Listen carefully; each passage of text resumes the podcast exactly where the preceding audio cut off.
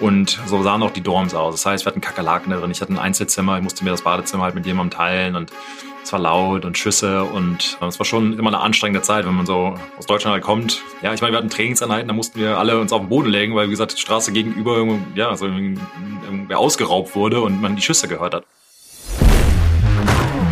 Touchdown Frankfurt. Football in the heart of Europe.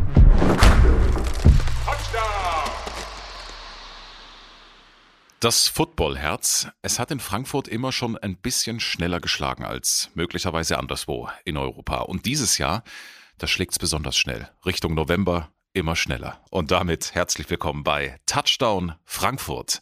In diesem Podcast sprechen wir über American Football im Allgemeinen, die NFL und im Speziellen über die NFL Games in Frankfurt. Wir sprechen mit interessanten Leuten hochspannenden Gästen und Figuren aus dem American Football, aus der NFL und auch ein Stück weit aus der Frankfurter Football-Geschichte. Wenn euch das brennend interessiert, wovon ich ausgehe, äh, am besten abonniert ihr diesen Podcast gleich. Bei welchem Podcast-Anbieter auch immer, einfach auf Abo drücken und dann verpasst du auf gar keinen Fall eine Folge. Die Premierenfolge, die ist mit einem Gast, wie wir ihn uns besser nicht hätten malen können. Wir sprechen mit einem, der einen unglaublichen Weg gegangen ist, mit, ich glaube, das kann man so sagen, dem erfolgreichsten deutschen Footballer überhaupt. 80 Spiele als Starting Player in der NFL für die New England Patriots. Er ist der zweimalige Super Bowl Champ. Was soll ich sagen? Herzlich willkommen, Sebastian Vollmer. Dankeschön, ich freue mich. Du bist jetzt seit 20 Jahren bald in den USA. Die ersten 20 Jahre deines Lebens hast du in Deutschland verbracht. Träumst du Deutsch oder Englisch? Englisch. Seit wann? Äh, seit, ich glaube noch seit, also ich bin auf die Uni in Houston gegangen und für die ersten sechs Monate würde ich sagen, war schon schwer. Ich, mein Schulenglisch war nicht das Beste. Und äh, ich kann mich noch daran erinnern, nach ungefähr, ich weiß nicht, sechs bis acht Monaten meinen ersten Traum auf Englisch zu haben. Aufgewacht. Einfach, das war komisch. Also wenn man halt so merkt, auf einmal die, die Sprache, diese innerlichen Gedanken, sein Charakter so ein bisschen einfach verändert und alles passiert ja auf und in Englisch. Schon, schon komisch und dann, aber auf der anderen Seite eben auch, man ist angekommen. Irgendwann wird halt aus hier da und da hier. Und klar, Lebensmittelpunkt ist mittlerweile in den USA, wobei kommen wir bestimmt nachher noch drauf zu sprechen, aber jetzt passiert natürlich viel in Deutschland. Ich bin auch sehr, sehr oft in Deutschland, was auch schön ist. Ja, wir reden in deinen Anfängen vom American Football Ende der 90er Jahre in Deutschland, wo ich glaube, so ein Traum vielleicht gar nicht möglich gewesen wäre, wenn man also deinen Weg so anguckt. Es war ja eigentlich gar nicht vorstellbar, die Karriere, die du hingelegt hast. Das Gute ist, ich habe es mir auch nicht vorgestellt. Das war auch nie mein Ziel. Es war auch nicht, hey, ich werde Super Champion oder ich spiele für fast eine Dekade in, in der NFL oder was auch immer. Ich glaube, andere Menschen haben gesehen, was aus mir werden kann haben mich da absolut unterstützt. Die NFL hatte damals schon, ich sag mal, ein Programm, wo die lokalen amerikanischen Coaches sich, ich sag mal, Talente angesehen haben zumindest. Und da hatte ich schon viel Unterstützung, ganz klar. Und dann hatte ich halt auch das Glück, dass ähm, ein Mensch wie zum Beispiel Jeff Reinbold Freunde angerufen hat. Er war mein Offensive Coordinator für das damalige NFL Team Europe, ich sag mal, die Jugendversion einer Auswahlmannschaft. Dann dadurch, die haben mich bei der deutschen Meisterschaft spielen sehen, haben mir dann Stipendien angeboten und, und, und. Und dann ging die Reise irgendwann nach Houston. Ähm, aber auch das wäre halt nicht passiert, wenn andere Menschen ihren Nacken irgendwie ausgestreckt hätten und gesehen haben oder gedacht hätten, hey, ich habe was gesehen, vielleicht kann man aus dem noch was machen. Plan war nicht, für fünf Jahre auf, auf, auf die Uni zu gehen, da zwei Abschlüsse zu machen, dann gedraftet zu werden und und und, sondern für mich war, ich mache mal einen schnellen Auslandssemester, lerne ein bisschen Englisch, gehe in Köln auf die Uni und ja, gut ist, äh, aber wie das Leben halt so ist. Ähm, planen nützt eh nichts, weil es kommt eh anders. Also du hast andere für dich träumen lassen. Äh, Beispielsweise. Ja, also ich glaube, du hast, du hast es schon erwähnt, also dieses kann man als Deutscher vor, keine Ahnung, knapp 20 Jahren wirklich sagen, hey, irgendwann spiele ich in der NFL. Ich meine, das ist utopisch, äh, damals zumindest gewesen. Also ich glaube, es wäre einfach unrealistisch. Also einfach, es ist heute für Amerikaner unrealistisch, die auf die Highschool gehen und sagen, hey, ich werde mal NFL-Profi. Klar ist das hier noch irgendwie erreichbarer, trotzdem auch für wie viele Hunderttausende von Kindern Highschool spielen. Ich meine, davon kommen halt nur noch wenige ins College und natürlich noch viel weniger äh, in die, in die Profiliga.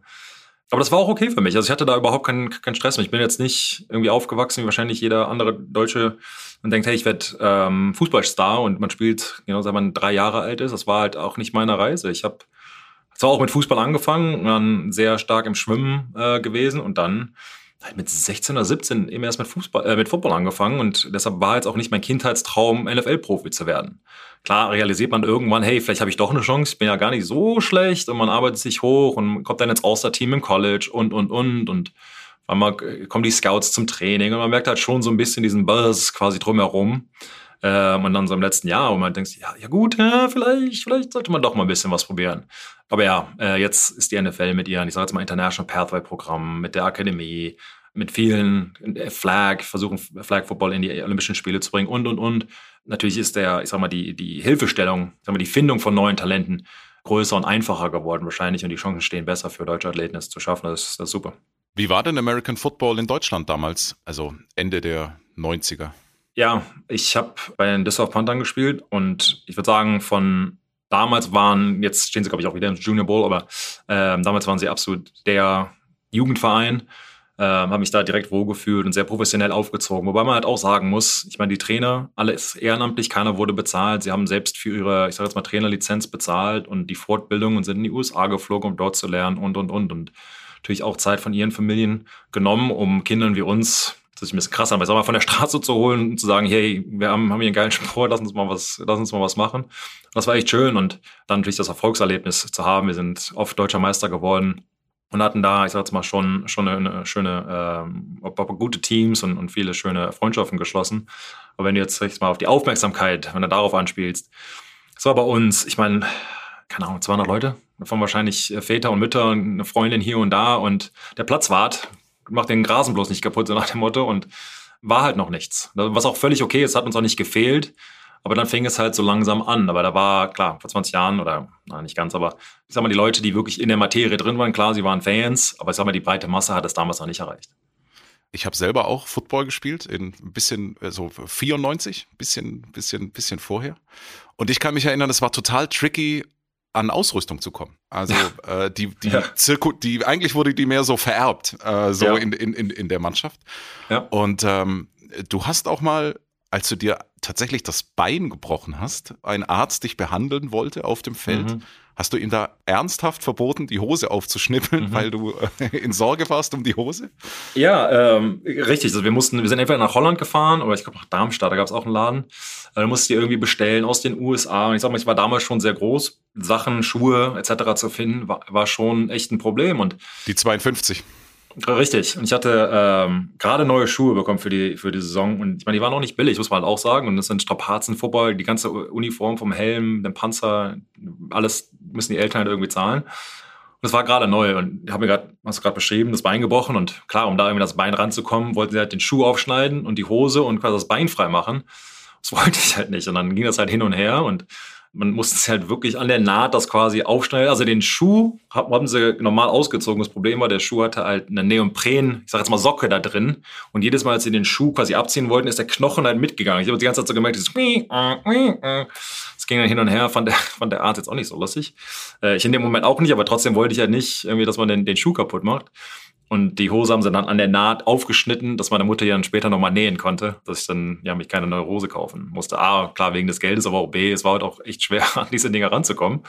Ja, hat am Ende hat, hat, hat funktioniert. Ich fand, es war damals auch schwer, an Spiele ranzukommen. Also Spiele naja. zu gucken. Es, es gab also verlässlich eigentlich nur den Super Bowl und bestenfalls irgendwie so die Championship Games, AFC, NFC, im DSF bilde ich mir ein damals. Und ansonsten haben wir viele VHS-Kassetten getauscht. So, wie war das bei dir? Hast du die Chance gehabt, NFL-Spiele zu gucken? Hattest du Lieblingsmannschaften damals schon? Wie war das? Gar nicht. Nur das einzige Spiel, das ich gesehen habe, live, vor allen Dingen Super Bowl, hast du gerade erwähnt. Mein erster war, glaube ich, äh, The Patriots in 2002. Aber das ist der Rest. Also ich glaube, als ich dann irgendwann bisschen älter war im Jugendclub, die, die dann noch älter, ich sag mal so die 18-, 19-Jährigen, haben dann irgendwo die Kassetten herbekommen. Es waren irgendwie so Hardest Hits, es waren aber eher so Highlights, nicht komplette, das komplette Spiel, sondern die haben es ja irgendwas, irgendeinem Kollegen oder Freund aus Amerika, die hat die dann irgendwann mitgebracht oder geschickt oder wie auch immer. Aber das war so der, ähm, das Internet war jetzt auch noch nicht, ich sage jetzt mal, das voll war auf deutschen Webseiten, dass du halt irgendwie, keine Ahnung, das Kind halt zugeflogen bekommen hast. Und es gab Magazine, das weiß ich noch, die habe ich mir im Bahnhof aufgeholt, so auf dem Weg zur Schule. Und der Rest, es war sehr limitiert, aber auch, ich sage jetzt mal, Film gucken. Äh, gut, wir haben jetzt, ich weiß jetzt nicht, wie, wie tief die Leute in der Materie drin sind, die uns zuhören, aber Football besteht bestimmt aus 90 Prozent aus äh, mentaler Arbeit. Film gucken, sich vorbereiten, sich auf die Gegner vorbereiten, analysieren, Spielzüge und und und. Ich meine, das gab es im Jugendfußball damals noch nicht. Hatte keiner Zeit zu oder es gab auch keinen Kameramann. Oder wenn überhaupt, hat sich der Quarterback das mal angeguckt und du gehst quasi blind in so ein Spiel, hast keine Ahnung, was irgendwie passiert und ja, versuchst dein Glück irgendwie. Und ja, wir hatten halt Glück, dass wir viele große, schwere, starke Menschen hatten. Äh, haben dann viele Spiele gewonnen, aber es wurde dann von Jahr zu Jahr professioneller und ich meine jetzt ist es schon auf dem, ich glaube, sehr, sehr hohen Niveau in Deutschland, was halt echt beeindruckend ist. Und da freue ich mich da für die deutschen Athleten, die oder internationalen Athleten, die vielleicht auch eine Chance haben, irgendwann in die Liga zu kommen.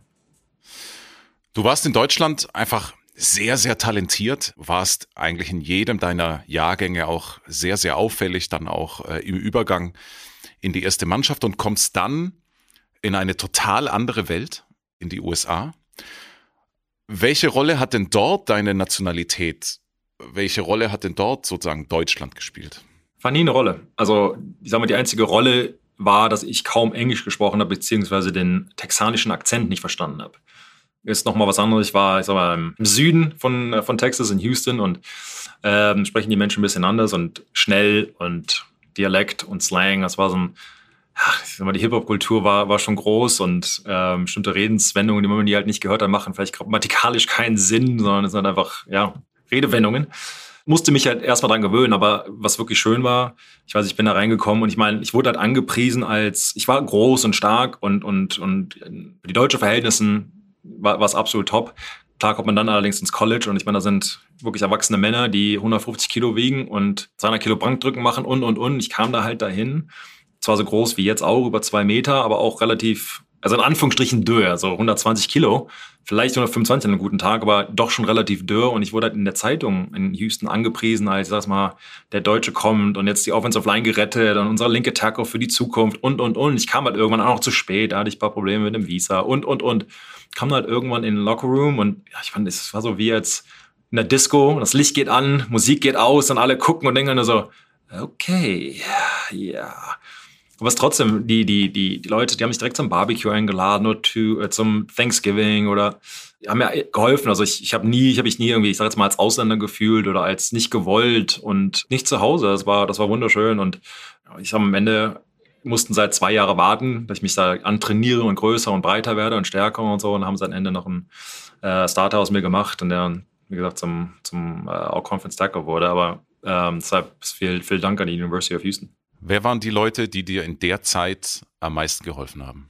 Es sind viele auf dem Weg. Ich meine, das waren fünf Jahre. Ähm, Ende klar. Ich meine, das erste Jahr schon hart. Ähm, war hart für mich. Ich bin in so einem Dorm gekommen. Da waren, damals war es noch, sag mal, die Uni ist eine ältere Uni und die Gegend hat sich irgendwann gewandelt. Sie ist schon, ich sag mal, das eine Ende der Uni ist schon im, im Ghetto und so sahen auch die Dorms aus. Das heißt, wir hatten Kakerlaken da drin. Ich hatte ein Einzelzimmer, ich musste mir das Badezimmer halt mit jemandem teilen und es war laut und Schüsse und äh, es war schon immer eine anstrengende Zeit, wenn man so aus, dem, ja, aus Deutschland halt kommt, so bei meinem Elternhaus und kleinen also Vorgarten und alles mögliche, ziehst dann halt äh, die Großstadt Houston und ähm, ja, ich meine, wir hatten Trainingseinheiten, da mussten wir alle uns auf den Boden legen, weil wie gesagt, die Straße gegenüber ja, also irgendwie ausgeraubt wurde und man die Schüsse gehört hat und und und schon äh, ungewohntes Umfeld.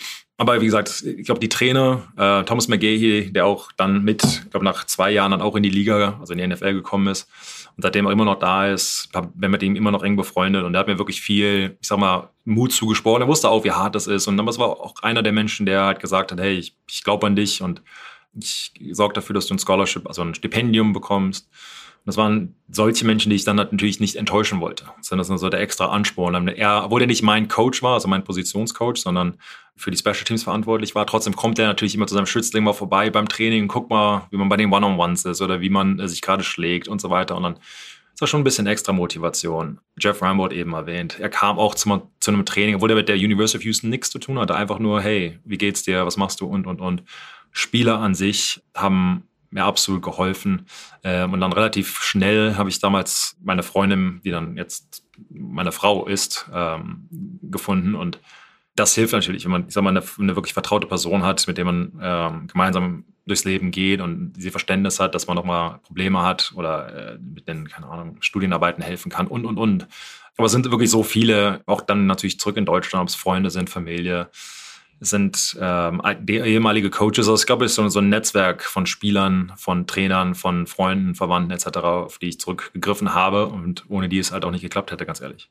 Und gewissermaßen, so ganz unschuldig warst du daran auch nicht. In den folgenden Jahren wurde Football in Deutschland immer populärer. Hast du das drüben für dich mitbekommen, was in deiner alten Heimat so Stück für Stück voranging? In der College-Zeit glaube ich noch nicht. Klar kamen die Medien öfter mal rüber und äh, was heißt öfter, kamen mal rüber und haben Interviews gemacht oder mal ähm, eine Reportage, sowas. Aber es war noch, ist noch nicht äh, ausgeufert, sagen wir so. Wenn man jetzt mal weiterspringt in, in die NFL, dann Football an sich kam ins Free TV. Das hat natürlich geholfen. Zu der Zeit war ich dann, glaube ich, der einzige Deutsche, der in der Liga gespielt hat, dann natürlich noch den Super Bowl, also den ersten gewonnen, dann die Medienaufmerksamkeit und seitdem, ich würde sagen, so 2014 war schon ein, ein Jahr, wo, wo man den Unterschied gemerkt hat. Nicht in den USA, sondern halt jedes Mal, wenn ich nach Deutschland gekommen bin und merke es heute noch, jedes Mal, wenn ich in Deutschland bin, dass die Aufmerksamkeit immer größer ist. Ich habe immer, sagen wir mal, so einen Monat Abstand gefühlt und dann bin ich wieder da und dann merkt man, oh, jetzt noch mal größer. Das Event ist noch mal dicker oder jetzt noch mal mehr Interviews oder noch mehr Anfragen oder was auch immer gerade ist, aber man merkt aber, das Interesse ist höher und größer ähm, was halt schön ist. Und klar, ähm, Fernsehen an sich hat viel damit zu tun, aber ich meine, jetzt reden wir hier über Podcasts und Magazine und äh, jeder redet drüber und Fangear und die NFL und jetzt ist Flag Football in den Schulen oder in vielen Schulen. Und na klar, die Spiele kann wahrscheinlich nachher noch drauf zu sprechen, aber jetzt sind auch wirklich Live-Spiele in Deutschland, schon seit letztem Jahr natürlich, was alles hilft. Einfach verschiedene Berührungspunkte für, für einen Sport, den wir alle, oder ich zumindest so liebe. Und einfach, ich sag mal, Leuten, die damit noch keinen Kontakt hatten, Jetzt können wir denen vorstellen, dann können diese Menschen entscheiden, ob sie es mögen und zu welchem Grad, ob sie aber nur Fan sein wollen, ob sie selbst spielen wollen, ob sie zum Tailgating da sind, sich nur den Super Bowl anschauen oder äh, irgendwas dazwischen, völlig wurscht. Ähm, aber zumindest haben sie die Chance, damit berührt zu werden.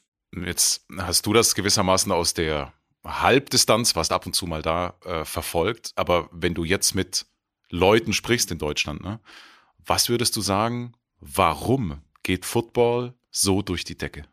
Auf der einen Seite, die Geschichte, die wir am Anfang erzählt haben, es war vor 20 Jahren, hat noch keiner, da musste man wirklich schon irgendwie, aus welchem Grund auch immer, einen Kontakt dazu haben und sich dann selbst engagieren, dass man damit weiter in Berührung bleibt. Also ob es diese Videokassetten sind, die wir erwähnt haben, etc. Jetzt ist es einfacher, glaube ich, an diesen Sport ranzukommen. Klar, RTL jetzt.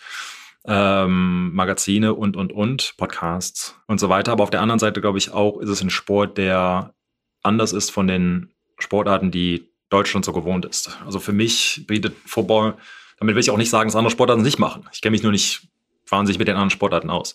Aber Football für mich ist ein Sport, der auf dem Feld alles geben kann, athletisch gesehen, von den Kassenfängen, die, die Hits, die wirklich technischen Eigenschaften von Offensive Linemen, Defensive Linemen, wie ein Linebacker was liest. Also man kann sich da richtig in die Tiefe gehen. Dann, ich sage jetzt mal, das Schachbrettgefühl von welche Spielzüge man wie verteidigt oder was man aufruft, in welcher Situation ich sage jetzt mal, für die Nerds ist alles was dabei. Auf der anderen Seite aber allerdings auch ist halt dieses schöne, ich sage jetzt mal für mich, das Familienleben dazwischen. Wenn man sich jetzt nur mal den Sonntag nimmt, klar, gibt es noch mehr Spiele an anderen Tagen, aber sagen wir mal hauptsächlich am Sonntag.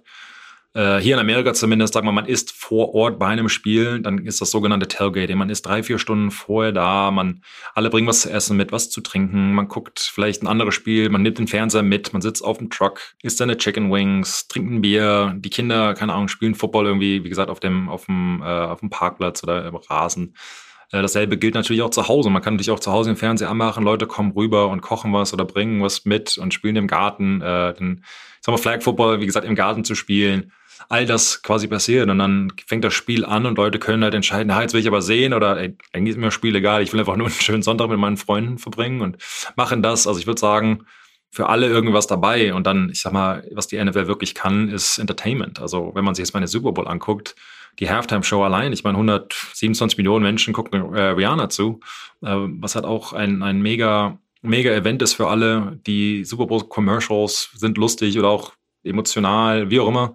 Oder wenn man den, ich sag mal, den, den Spin von einem Football interessant machen kann, wie sich der Spin langsam durch die, durch die, durch die Air, durch die Luft fliegt, wie der Ball gefangen wird und so. Ich meine, kameratechnisch kann man das nicht überbieten. Und wie gesagt, ich kann jetzt hier stundenlang reden, aber es ist quasi wirklich für alle was dabei. Und wer es noch nicht gesehen hat, dem würde ich einfach mal raten, auch wenn es nur ein Highlight ist. Ganz ehrlich, immer fünf Minuten, ein paar Highlights anschauen und vielleicht, hey, vielleicht ist da was dabei, aber es ist für mich schon ein, ein sehr schönes All-Around-Package an einem Sonntag. Du hattest ja während deiner aktiven Zeit, als du äh, selber noch gespielt hast bei den Patriots, so eine Art, sagen wir, Football gucken Overkill? Lag daran, dass du den ganzen Tag oder den halben Tag äh, dir sozusagen Taktikvideos angeschaut hast und hattest dann, schreibst du in deinem Buch, eigentlich gar keine Lust mehr, dir noch selber Spiele anzugucken, gerade beispielsweise, äh, wenn man dann mal in der Bye Week frei hat oder so. Wie ist es heute? Guckst du wieder gerne Football? Ja, also das ist ein bisschen, glaube ich, übertrieben, dieses keine Lust. Ähm, es ist glaube ich, für Spieler, zumindest wenn du, wie gesagt, selbst mal in der, in der NFL gespielt hast, sehr schwer, es mit einem Genuss zu sehen, sondern das Auge ist halt so trainiert, dass man, ich, also ich als Tackle würde direkt auf den Defensive End schauen, würde direkt auf Formation. Also ich verfolge den Ball halt nicht, was gar nicht, sag mal, dass dieses Entertainment, was da passiert, da gucke ich mir gar nicht an, sondern ich gucke mir nach einem Block oder was der, der verpasst hat oder wie gesagt, Blitze oder irgendwie sowas. Und es ist schon, ich sage jetzt mal, anstrengend, ähm, weil du ich halt, du relaxst halt nicht. Ich lasse dich mal berieseln, so nach dem Motto, sondern bist halt schon mit einem analytischen Auge dabei. Das ist natürlich noch schwieriger und noch, noch intensiver, wenn du ein, ein Spieler bist. Ähm, und dann ist, muss man halt auch wissen, dass die Kamera, es gibt klar für, für Fernsehen die, die Kamera, die, die quasi alle sehen und dann Spiele bekommen eine andere Copy ähm, heißt, da ist der Engro halt nochmal anders. Das heißt, ich kann den, der Ball ist weg und ich kann halt immer noch verfolgen, was der Defensive End macht, wo der hingeht, Blitze und so weiter. Das ist bei der Kamera fürs Fernsehen natürlich anders. Da verfolgt die Action. Das heißt aber, wo ich gerade hinschaue, kann sein, dass die Kamera dann natürlich wegschwenkt. Und dann denkst, boah, jetzt wollte ich meinen Block sehen oder den Blitz oder sowas in der Richtung. Und du bekommst halt auch von, ich sag jetzt mal, von der Fernsehcopy jetzt nicht so viel mit, wenn du dich halt auf ein Spiel vorbereitest. So dass jetzt, sag jetzt mal, als ich gespielt habe, deshalb ist, glaube ich, der, der Fokus war immer auf, sag mal, auf die Spielercopy, also des, des, des, des Spiels. Ähm, jetzt, ja, also ich meine, ich gucke mir jetzt keine zwölf Stunden am Sonntag Filme an, ich habe auch noch Kinder, aber ein Spiel äh, auf jeden Fall und es hat auch viel mit Vorbereitung natürlich zu tun, den man natürlich äh, nächste Woche bei RTL überträgt oder solche Dinge. Aber ja, der Genuss kommt, ich sage jetzt mal so langsam zurück, aber es äh, versucht halt so ein bisschen, ich sage jetzt mal, das relaxter zu sehen, als ja immer zu analysieren, was der einzelne Spieler da macht. Du bist gedraftet worden äh, in, der, in, in Runde zwei, bis dann eigentlich direkt in eine Starting Position gekommen, nach wenigen Spieltagen bereits. Und das ging alles sehr, sehr schnell und hast mit den New England Patriots eine unglaublich erfolgreiche äh, Karriere hingelegt, auf die du wie zurückblickst. Generell einfach eine schöne Zeit, die mir viel gebracht hat, die mein Leben verändert hat, ohne Frage. Äh, absolut zum Positiven. Ich habe Menschen kennengelernt, die, die ich so nicht kennengelernt habe, einfach durch die Chance nach Amerika zu kommen, ganz klar. Ganz vorne natürlich meine Frau, aber stimmt natürlich, wenn man auf dem Olymp seine Sportart oder seine, seine Sportes, ich war dreimal da, äh, bei einem Super Bowl zweimal gewonnen. Wenn man sowas erlebt, das ist schon ein tiefgehendes Ereignis, da ich mich natürlich gerne dran erinnere, aber bei solchen Fragen ist es immer schwierig zu sagen, okay, ist klar, ist das der Olymp und das wahrscheinlich so immer was heraussteht. Auf der anderen Seite sind es aber auch diese zwischenmenschlichen Momente, wenn man wenn man, keine Ahnung, nach einem harten Training neben einem auf dem Stuhl sitzt, ähm, zieht sich gerade um und keine Ahnung, man redet über dieses, den schönen Sommer, den man gehabt hat, keine Ahnung, aber einfach so zwischenmännliche Momente und Freunde und das ist auch ein sehr, ich sage jetzt mal, anderer Beruf, wo man, ich sage jetzt mal, im Trainingsanzug neben einem sitzen kann, irgendwie, keine Ahnung, Chicken Breast isst und auch mal kurz über das Leben erzählt, das ist schon irgendwie was Besonderes also ist viel. Also ganz am Ende, ich bin sehr dankbar, dass, dass die Patriots mich gedraftet haben, dass ich da so lange spielen durfte oder gespielt habe. Den Erfolg, den wir als Team hatten über 20 Jahre. Und dass ich jetzt, ich bin ja jetzt immer noch sehr involviert, A, mit der Liga, aber auch natürlich mit den Patriots und da weiter dafür sorgen darf oder meinen kleinen Teil dazu beitragen kann, äh, dass Football in Deutschland vor allen Dingen größer wird. Das ist schon ähm, also ich fühle mich noch so mittendrin, ganz ehrlich. Klar, das spielerische Kapitel ist abgeschlossen, aber ich bin halt immer noch irgendwie im Football drin und äh, mache jetzt, gehe jetzt meiner neuen Passion nach. Das ist auch äh, wunderbar. Was ich mir total krass vorstelle, und ich, ich, ich weiß nicht, wie es ist, wenn man dann mittendrin ist, sind diese enormen Unterschiede in so einer Kabine. Also ähm, jetzt so was den Status angeht, auch was das Gehalt oder was äh, Sicherheit angeht. Ich habe wenn ich mir einfach nur vorstelle, wie es bei euch in der, in der Kabine war, am einen Ende des Spektrums Tom Brady und auf der anderen Seite sind in derselben Kabine, in einem Team, Spieler, die nicht wissen, ob sie nächste Woche noch Bestandteil des Teams sind ähm, und natürlich auch in ganz anderen Sphären unterwegs sind. Es spielt dieser Spagat irgendwie eine Rolle? Ich könnte mir vorstellen, dass es ja in, in Deutschland gar nicht so einfach ist, so einen Spagat auszuhalten, in den USA vielleicht, aber irgendwie so ohnehin gesellschaftlicher Konsens ist, dass es diese Differenzen gibt. Ja, also das Statement, was du gesagt hast, stimmt. Ähm, ich würde sagen, dass es wahrscheinlich nur etwas ausmacht für den Spieler, der nicht weiß, wo die Reise hingeht.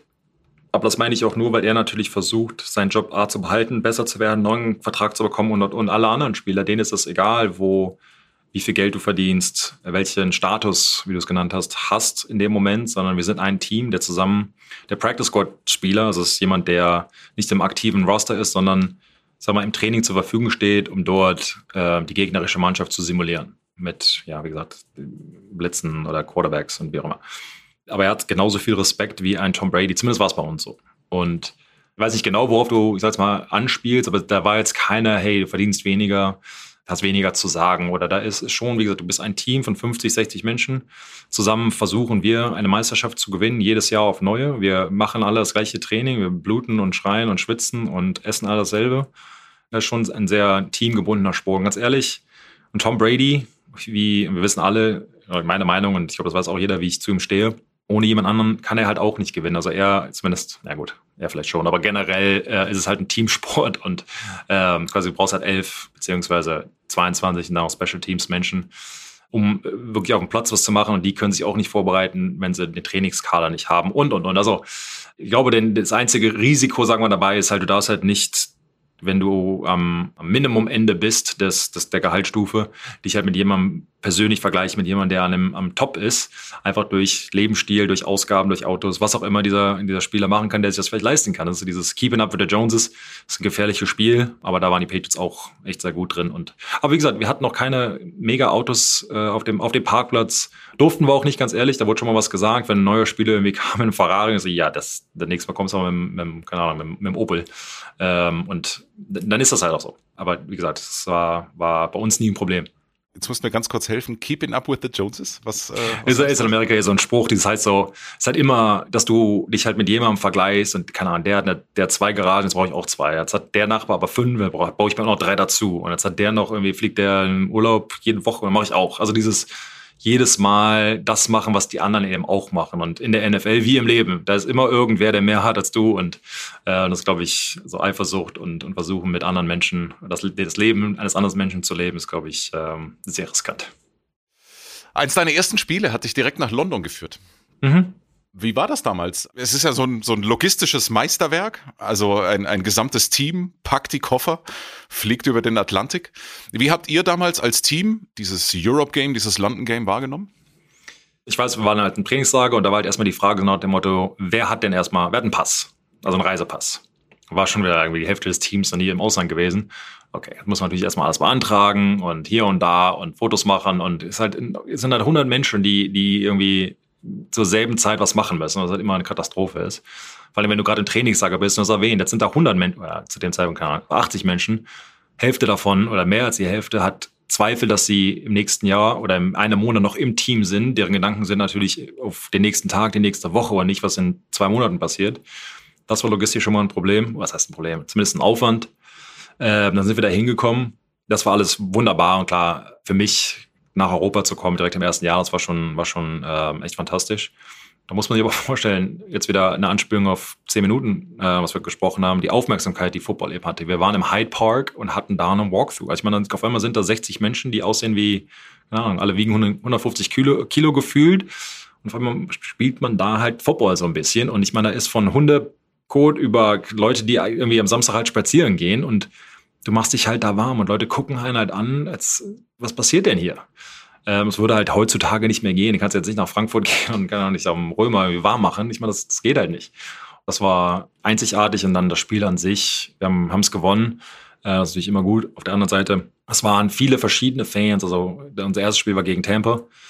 Ähm, wir haben nicht nur Patriots-Fans und Tampa-Fans gehabt, sondern eben aber generell Football-Fans, was auch wirklich schön ist. Und dann mein Vater hatte mir zum Beispiel erzählt, die waren, saßen hinter einem Kind, das einen ähm, Tampa Bay Jersey anhatte.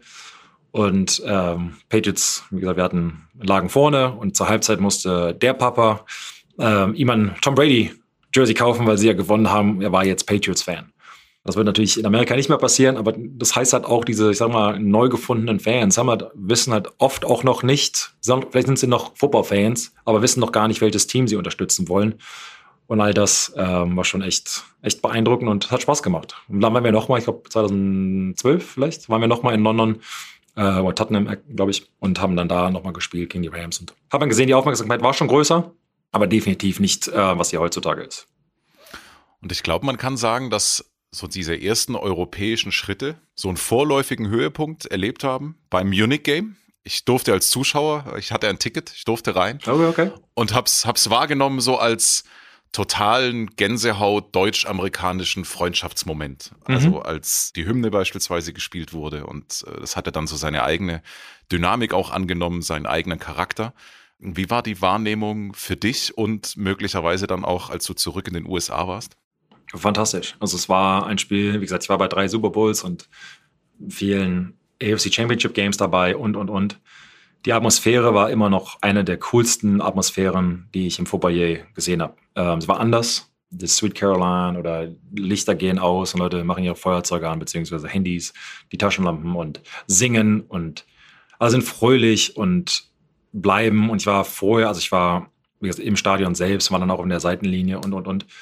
Und dieses Gefühl, glaube ich, auch als Footballspieler, einfach, dass man diesen stetigen Geräuschpegel, den man aus Amerika nicht gewohnt ist, äh, sei ja so eine Fußballatmosphäre, sagen wir mal, ist nicht ganz so laut, sagen wir mal, aber schon, da war halt ständig irgendwie was los, das war wunderbar. Und danach haben wir nochmal mit Tom Brady gesprochen, er sagt halt auch, und er war noch viel mehr in Super Bowls dabei. Und für ihn halt auch eins der echt größten Erfahrungen in seiner Karriere und wie schön das eben war. Und dann, klar, kommt man zurück nach Amerika und CBS und, und die ganzen ähm, Stations reden und zeigen die Szenen und sind absolut begeistert und man hört absolut nur positives Feedback von allen Amerikanern. Und äh, wie gesagt, die Reise geht jetzt weiter mit Frankfurt und hoffen da natürlich auch auf ein, auf ein äh, noch besseres Erlebnis oder mindestens genauso. Und zumindest sehen wir es zweimal. Und ich glaube, für die Fans kann es, die das Glück hatten, reinkommen zu können, ich glaube ich, wird es ein einmaliges Erlebnis. Es bringt mich, lieber Sebastian, zu der einen kleinen Rubrik, die wir bei uns in der Sendung haben. Wird dir bekannt vorkommen? Es ist der Two-Minute-Drill. Oh, okay. Zwei Minuten. Ich gebe dir zwei Möglichkeiten und du darfst dich für eine entscheiden. Möglichst schnell natürlich. Okay. Two minute warning. And here we go. Country Roads oder Sweet Caroline? Country Roads. Kraul oder Delfin? Kraul. Döner oder Burger? Döner. East Coast oder West Coast? East Coast. Meilen oder Kilometer? Äh, Malen mittlerweile, glaube ich. Turf oder echter Rasen? Echter Rasen. iPhone oder Android? iPhone. Dome oder offenes Stadion? Offene Stadion. Frühaufsteher oder Langschläfer? Frühaufsteher. Am Schreibtisch sitzen oder stehen? Sitzen. Wasser mit oder ohne Kohlensäure? Ohne. Verbrenner oder E-Auto? Gut, da sage ich lieber nicht, was für ein Auto ich fahre. Also kein E-Auto. Das ist ein Hybrid. Na dann, na, da geht's. Wenigstens etwas. Film oder Serie? Äh, ich gucke gar kein Fernsehen. Ähm, äh, Film. Du schaust keine Serie. Wenn ich mal im Flieger sitze und mich nicht vorbereite, so nach dem Motto, dann vielleicht mal irgendwas runtergeladen habe, aber ich ganz, ganz wenig. Paw Patrol oder Feuerwehrmann Sam? Paw Patrol. Der, der, der läuft manchmal im Hintergrund, kenne ich. Vielen Dank. Das war der Two-Minute-Drill mit Sebastian Vollmer. Du hast einen neuen Job. Du hast viele Jobs, muss man sagen. Du bist unter anderem ökonomisch tätig oder selbst äh, selbstständig tätig, ähm, äh, machst in Immobilien. Darüber hinaus bist du Repräsentant äh, der NFL, auch der Patriots und natürlich auch im deutschen Kontext. Und du bist RTL-Experte. Kannst du uns schon sagen, was deine Rolle ähm, sein wird und äh, wie häufig wir dich sehen können? Ja, sehr häufig. Also ich bin, ähm, gesagt, Experte bei ähm, RTL. Ich mache das erste Spiel äh, direkt mit Frank Buschmann. Ja, sehr oft. Also ich bin ähm, ständig oder die ganze Zeit im Prinzip da. Äh, ich fliege immer hin und her, werde viele Spiele machen. Die meisten von aus Köln selbst. Wir versuchen natürlich auch Spiele von vor Ort zu übertragen, wie zum Beispiel die Frankfurt Games etc. Ja, also hm. beim nächsten Mal muss ich mich rasieren, aber ihr seht mich doch, glaube ich, häufiger im Fernsehen. Mit deinem Hipsterbart bist du definitiv TV-tauglich. Ich, ich hoffe mal, dass es kein Hipsterbart ist, sondern noch der Überbleibsel eines größeren Offensive Lineman.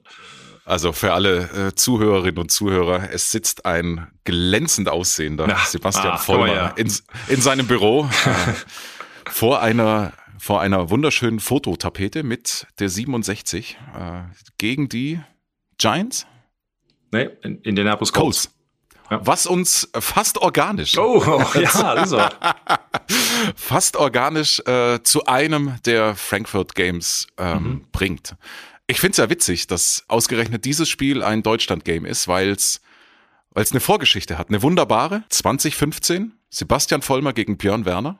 Die Indianapolis Colts gegen die New England Patriots. Das war nicht irgendein Spiel, ne? das war ein äh, Conference äh, Final. Ihr war ja. damals die deutschen Spieler in der NFL. Welchen Kontakt hattet ihr damals? Ganz wenig. Das hatte, glaube ich, eher damit zu tun, dass wir oder ich zumindest in dem Fall jetzt auch nicht so gesehen, ach ja, Deutsch und hier und da, wir sind anders, sondern einfach Teil des Teams und keine Ahnung, war halt, so man Enemy in dem Fall. Klar, man kannte sich und hat sich gesehen und all sowas, aber der Regelkontakt kam, glaube ich, erst danach, ganz ehrlich. Unter anderem jetzt seid ihr wieder Teammates, ja, äh, ja. Äh, auch, auch bei RTL. Ich finde es auch lustig, dass du mit äh, Patrick Esume wieder vereint bist, sozusagen. Ihr habt auch eine sehr, ihr kennt euch auch schon sehr, sehr lange. Ich glaube, er hat ja. ja. am Anfang auch als Übersetzer geholfen, ne? Ja, äh, wir waren, ja, die ganze, also Geschichte, die wir erzählt hatten von ähm, wie ich aufs College gekommen bin. Und Jeff Rambold war derjenige, der mir unter anderem Stipendium angeboten hat und derjenige, der für die NFL da aktiv war. Aber mein Englisch war halt auch nicht gut genug, um wirklich zu verstehen, was er mir da in Anführungsstrichen andrehen wollte. Und Patrick war jemand, der es mir, beziehungsweise auch meinen Eltern übersetzt hat, was Jeff Rambold mir da angeboten hat und auch erklärt hat, was, ich sag mal, was ein Stipendium ist. Ich meine, außer man kennt sich mit dem amerikanischen Schulwesen aus. Ich sag mal, das ist ja jetzt für die Deutschen jetzt nicht so anziehen, zu sagen, okay, darfst umsonst auf die Uni gehen, ist natürlich ein Riesenwert hier in Amerika und, und, und so weiter. Also, also da, aber das ist auch schon 20 Jahre her, würde ich sagen, sowas in der Richtung. Wahnsinn. Jetzt mhm. seid ihr wieder vereint. Der, der Kreis sich schließt. Aber wir haben uns ja auch vor, vorher schon ein paar Übertragungen zusammen gemacht. Also. Football so, ist schon, es ist, es ist eben doch Family. Football. Ja, richtig, richtig, richtig. Sehr schön. Lass uns vielleicht gleich zu den Colts und Patriots Game gehen. Das ist das zweite äh, Frankfurt Game am 5. November. Die Kansas City Chiefs und die Miami Dolphins und am 12. November die Patriots und die Colts. Wie siehst du die Patriots aktuell? Besser als letztes Jahr, wenn das hilft. Wir sind noch in der Vorsaison im Trainingslager. Ähm, schwierig zu sagen, aber was ich, ich übertrage jetzt auch für die Patriots die Vorsaisonspiele, war im Trainingslager. Was man sieht, sind durch die Wiederbesetzung des Offensive Coordinators von äh, Billy O'Brien, der damals auch einer meiner Offensive Coordinators war, ist Ruhe reingekommen. Ich würde sagen, da ist ein Plan dahinter. Das sind disziplinär, ist das Team viel weiter als letztes Jahr. Kaum Flaggen. Jeder weiß, wo er sich hinstellt, wer was an welchem Spielzug zu tun hat und, und, und. Ich glaube, Mac Jones, der, der Quarterback der, der, der Patriots, ist auch jemand, der diese, ich sag jetzt mal, Ruhe braucht, der einen Plan braucht, der jemand hat, der nicht aus der Ruhe kommt. Damit will ich gar nicht kritisieren, was die Patriots vorher gemacht haben, aber muss halt auch ehrlich sein. Sie hatten jemanden eingestellt, der vorher nichts mit der Offense zu tun hatte, sondern Maddie Patricia, einer der auch, auch ein guter Freund für mir, aber der trotzdem Defense auch ein, ein, ein Mastermind ist in der Defense, ohne, ohne Frage, aber halt trotzdem mal eben schnell umschulen in der NFL ist auch nicht so einfach. Das ist die eine Sache. Auf der anderen, jetzt muss sich Bill Belichick, der auch ein Defensive Mastermind ist, jetzt auch nicht um die Offense kümmern, sondern er kann weiterhin auf seiner Defense, sag mal, ähm, seine, seine Hand legen. Deshalb erwarte ich da wieder eine Top 10. Manche sagen Top 3 Defense. Jetzt, wer weiß, ganz ehrlich. Aber es wird eine gute Defense sein, weil sie immer above average sind.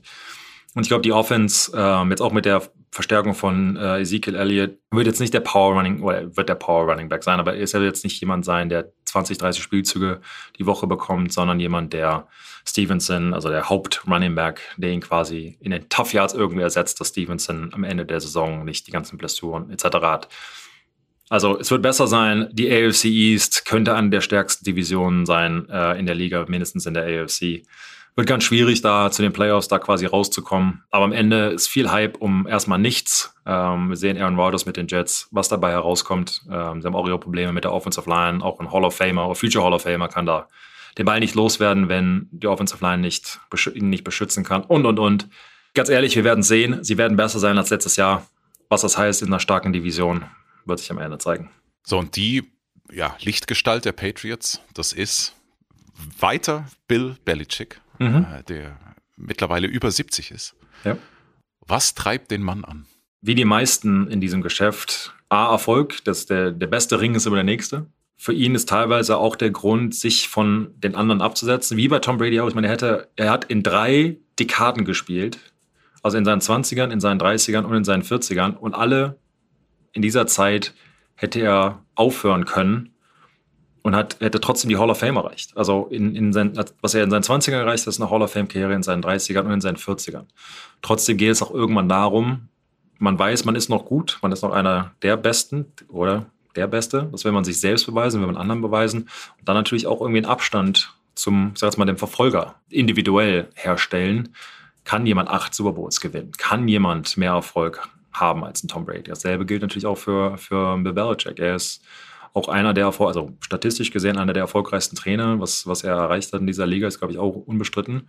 Aber er weiß, dass er halt auch noch coachen kann. Ich glaube nicht, dass das noch viele, viele Jahre geht, ganz ehrlich. Ich glaube, da ist ein Dinge in the works. Aber bis jetzt ist er noch Herzblut dabei und ist auch jemand, der immer jedes Jahr vom Neuen anfängt. Also von Grund auf. Das System wird neu installiert. Von wie stellt man sich im Huddle auf? Klar, es redet man darüber in 20 Minuten und keine fünf Stunden mehr, sondern aber alles von Grund auf wird neu aufgewälzt. Falls es jemanden gibt, bei dem es noch nicht klar war. Klar, wir haben jedes Jahr neue Spieler und auf der anderen Seite, vielleicht hat das jemand im Vorjahr nicht verstanden, den Spielzug. Jetzt rede ich nicht nur vom Huddle natürlich, aber generell Dinge, die vielleicht selbstverständlich sind für die meisten Spieler. Wenn es trotzdem Klick macht für jemanden nach einem Jahr, zwei Jahren, vielleicht nach zehn Jahren, ist das Team am Ende besser. Und ähm, solange, glaube ich, diesen Drive hat, wird er nicht aufhören. Aber er hat mir immer gesagt, dass er mit Sicherheit nicht in seinen 70ern noch trainieren wird. Das war zehn, schon zehn Jahre her. Jetzt sitzen wir hier, jetzt glaube ich 71 oder 72 und er ist immer noch topfit. Hast du ihn mal dran erinnert? Ja, war doch eher scherzhaft und ich meine, er weiß natürlich selbst, dass er, was er ist. Und, und klar, das ganze Leben ist um Football. Und das ist natürlich auch ganz ehrlich, so die, die, jetzt ist nicht eine Sorge, aber halt, was passiert danach? Was macht man als, als Mensch, ähm, wenn man nur Football gewohnt ist? Aus, die meisten Amerikaner fangen mit drei Jahren an. Wenn man mit 70 halt immer noch jeden Tag das macht, ist natürlich auch die Identität, was ist man? Man ist Footballspieler, man ist Footballcoach, man ist was auch immer in diesem Football-Circle eben ist. Und äh, das glaube ich auch ähm, ein schwieriger Gedanke, sich damit anzufreunden, was danach passiert. Wie bei jedem anderen auch. Hey, du bist ja 40 Jahre im Bäcker, dann auf einmal zu sagen, jetzt bin ich es nicht mehr, das ist, glaube ich, auch nicht einfach. Wir freuen uns auf jeden Fall auf Bill Belichick, die Patriots äh, und die Colts in Deutschland. Das andere Spiel, die Chiefs und die Dolphins, äh, das wird am 5. November stattfinden. Die Chiefs sind in Deutschland es ist ja jetzt auch nicht irgendein Spiel, das die NFL da vergibt. Äh, kann man das als auch sehr, sehr großes Zeichen der Wertschätzung für Deutschland als äh, NFL-Markt sehen? Das auf jeden Fall, aber es hat natürlich auch damit zu tun, dass die Patriots und die Kansas City Chiefs die, die Marketingrechte in Deutschland haben. Das heißt, dieser Team, also jedes Team muss äh, in den nächsten acht Jahren nach Deutschland kommen oder und muss ein Heimspiel quasi abgeben dass die Heimrecht-Teams, sagen wir mal diese Marketingrechte, die Teams in dem Fall bevorzugt werden. Sie wollten kommen, die Patriots wollten kommen, die Chiefs wollten kommen, deshalb haben sie eben auch diese, die Rechte bekommen, äh, also hier zu spielen. Äh, zuerst. Das hat natürlich auch damit zu tun, dass sie natürlich ihren Fans, ihren deutschen Fans etwas zeigen möchten. Trotzdem, am Ende geht es um Ratings, am Ende geht es um das Produkt NFL. Und ich sag mal, wäre das jetzt ein schlechtes Matchup, würden sie es wahrscheinlich auch nicht machen. Aber klar, ich meine, ich glaube, äh, Patriots und Chiefs sind, ich glaube, sag mal, 1a und 1b, was an, an Fangemeinden angeht in Deutschland, einfach bei puren Zahlen. Und klar, der wahrscheinlich beste Footballspieler der Welt kommt nach Deutschland. Das ist natürlich auch ein, ähm, ein Geschenk für Leute, die, die, wie gesagt, ins Stadion gehen dürfen. Aber auch im Fernsehen oder die auch vorher in Frankfurt sind. Das ist einfach, einfach ein Teil von diesem, sagen wir doch, historischen Momenten zu sein. Das ist schon schön. So, und äh, du hast es schon angesprochen, natürlich, der Kartenhype ist jetzt schon wieder enorm. Es wird äh, leider sehr, sehr schwer, wirklich die gesamte Nachfrage zu bedienen. Unglaublich viele Menschen würden sich gerne äh, das Spiel in, oder die beiden Spiele in Frankfurt angucken. Es hätte ja nicht viel gefehlt, äh, da wäre es äh, in deine Heimatstadt äh, gegangen, in Düsseldorf. Und äh, du warst ja aber auch in Anführungszeichen ein bisschen dran beteiligt, dass es äh, in Frankfurt gelandet ist. Erzähl mal. Ja, aber wenn du das jetzt so erzählst, dann kann, kann ich nicht mehr nach Düsseldorf kommen. Also, äh, nein, also ich war, ich war bei dem Committee, war Teil des Committees, dass sich die Stadien äh, der Städte angeguckt hat, die ein Anliegen hatten, wie gesagt, diese Spiele auszutragen. Düsseldorf war ein Teil davon, sowas Frankfurt und auch ähm, München. Am Ende, ich sag mal, da wir nur zwei Städte ausgewählt haben, hat es für Düsseldorf in dem Fall halt nicht gereicht durch verschiedene Gründe. weil man sagen muss, Düsseldorf ist ja immer noch hoch engagiert im Football selbst. Ähm, das Deutschland-Office ist in Düsseldorf ähm, etc. Sie versuchen da natürlich auch dem Sport an sich weiterzuhelfen. Aber das ist vom, manchmal vom, wie viel Platz die Umkleide hat, wie viel Sitzplätze man hat, wie viel Logen, wie viel, ähm, wie die Anbindungen ist, vom Flug, also alle möglichen Dinge, was man mit den zwei Wochen Aktivitäten machen kann, was die Stadt bereit, wobei Düsseldorf da absolut bereit wäre, das meine ich gar nicht. Das sind halt sehr, sehr viele Punkte, die, die diskutiert werden, außerhalb und auch natürlich noch innerhalb und am Ende, ich glaube, München und, und kann man, glaube ich, nicht bestreiten, wie gut das Spiel am Ende war. Jetzt hoffen wir natürlich auch, dass es in Frankfurt genauso ist. Äh, aber ja, äh, am Ende ähm, ist natürlich auch eine Teamentscheidung. Ganz am Ende ist es Roger Goodell, der da den, den Haken drunter setzt. Also ich bin es nicht schuld. Du kannst dich weiterhin in Düsseldorf blicken genau, lassen. Genau. Äh, musst, musst du dir keine Sorgen machen. Und äh, ja, wir freuen uns riesig auf äh, die ganze Saison in der NFL, auf äh, natürlich die beiden deutschen Highlights, auf die Frankfurt Games, auf viele Auftritte mit dir, auf äh, alles das, was ihr bei RTL vorhabt und allen voran natürlich das Live-Erlebnis im Deutsche Bankpark. Sebastian, vielen lieben Dank für deine Zeit. Danke dir, habt Spaß gemacht. So, liebe Leute, das war sie. Die erste Folge von Touchdown Frankfurt. Nochmals herzlichen Dank an Sebastian Vollmer und äh, ja, ganz, ganz großen Dank an euch. Ihr habt bis hierhin durchgehalten. Ähm, dann war es ja möglicherweise sogar an der einen oder anderen Stelle interessant. Und ich verspreche euch eins, es wird interessant bleiben. Wir haben äh, die nächsten echt coolen Gäste am Start und die nächsten Folgen sind in der Mache. Ähm, wenn ihr die keinesfalls verpassen wollt, was ich euch unter uns herzlich empfehle, dann solltet ihr abonnieren. Ähm, wie das funktioniert, das wisst ihr in eurem Podcast-Tool. Am besten einfach auf Abo klicken und dann geht nichts schief. Das war's von uns an dieser Stelle. Macht es gut und bis hoffentlich bald. Touchdown Frankfurt. Football in the heart of Europe.